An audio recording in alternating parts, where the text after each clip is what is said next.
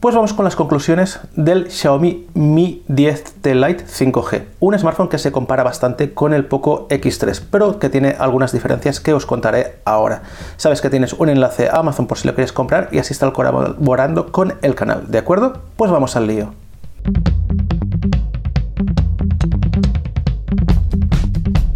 Pues visto esto, espero que te haya ayudado ya a hacerte unas conclusiones sobre este terminal y ahora voy a responder una pregunta que me habéis dejado en el apartado comunidad.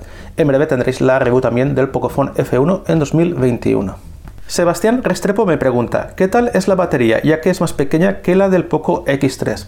Pues la duración es bastante menor, se nota bastante, pero lo comentaré luego en cuando esté dando las cifras.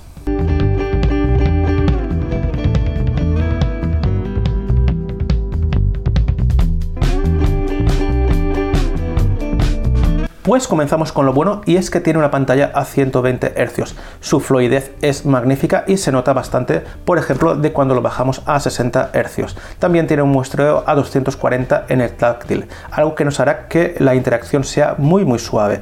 También lleva NFC y también lleva radio FM. Lleva un LED de notificaciones, lo lleva en lo que es la parte del altavoz, pero tenemos un problema que es muy pequeñito y depende si lo dejas encima de la mesa y no lo giras para que se vea correctamente, pues hay veces que ni, se llega a ver. La pantalla está bastante bien calibrada, aunque tiene un poquitín demasiada saturación para mi gusto. Eso sí, el brillo es bastante bajo, tiene unos 450 nits y por eh, la calle en medio del sol, pues es bastante complicada de que se vea perfectamente. Algo muy bueno es que soporta la aplicación Gcam, en concreto la Gcam del Xiaomi Mi 10. Funciona perfectamente y se nota bastante sobre todo en el modo noche. Algo que me ha gustado es que lleva una funda bastante buena, tiene una buena rebaba y protege bastante bien lo que son las zonas de las cámaras. También envuelve bien el teléfono y da una sensación de mucha seguridad. En el apartado cámara me ha gustado mucho lo que es la estabilización grabando a 1080 y con el gran angular. Se nota que es muy fluida y bastante agradable. Uno de los puntos mejores de este smartphone son el sensor de huellas, ha funcionado perfectamente, y el reconocimiento facial, lo hace de maravilla. Tenemos altavoces estéreo, tenemos dos, uno en la parte derecha y otro en la izquierda. Se oye muy muy fuerte, efectivamente hay estereofonía y el sonido es bastante bueno. No es el mejor del mundo, para mí le falta algo de cuerpo, un poco más de bajos, pero por el precio en que se mueve este smartphone no está mal del todo. Algo que también me ha gustado muchísimo en este smartphone es la carga que tiene, es muy muy rápida, luego te comentaré las cifras. Y una peculiaridad que me ha gustado mucho es que puede grabar con las dos cámaras, tanto con la delantera como con la frontal, y así puedes hacer tipo videoblogging, etc. Puede que esto a mucha gente le pueda ser muy interesante. Me ha gustado mucho también la calidad de la fotografía a la hora de hacer ampliación utilizando el modo 64 megapíxeles. Amplías y amplías y los detalles llegan a verse muy bien. Tenemos un zoom por 2 también, tenemos esa opción, cosa que no teníamos en otros modelos, que aún detalla un poquito más y hace que la ampliación sea un poco más justa y el detalle se vea un poco mejor incluso. Algo que he mejorado en comparación de otros modelos es el DAC de audio. La calidad es bastante mejor, suenan bastante más los auriculares que conectemos eso sí, si utilizamos auriculares de una impedancia bastante alta, pues puede que el volumen sea un poco bajo y sería interesante pues, utilizar un amplificador externo. En general, las notificaciones dentro de lo que cabe me han funcionado bien. La aplicación de Bike que siempre fallaba en este caso ha funcionado. Y puedo decir que no me ha dado muchos fallos. Eso sí, he tenido que ir a ajustes y ir a la opción de batería y activar todas las aplicaciones que necesite o que notifiquen, pues que no tengan lo que es el ahorro de consumo. También me ha gustado los ángulos de la pantalla. Giras del modo que gires se ve bastante bien y no pierde lo que es mucha luminosidad.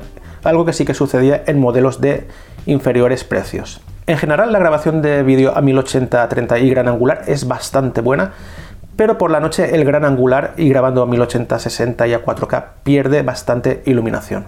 La cámara delantera graba bastante bien por el día, ajusta bastante bien el balance de blancos y la estabilización es bastante buena también. También tenemos la opción de que soporta micros externos como este, así que si quieres mejorar la calidad del sonido puedes conectar un micro de este tipo y se oirá algo mejor. Pues esto ha sido lo que más me ha gustado de este smartphone y ahora voy a pasar con lo que no me ha gustado o se debería de pulir un poco más. Por ejemplo, el centro de control no está pulido del todo. Si vamos a ajustes, pulsamos muchas veces y no accede a esta opción.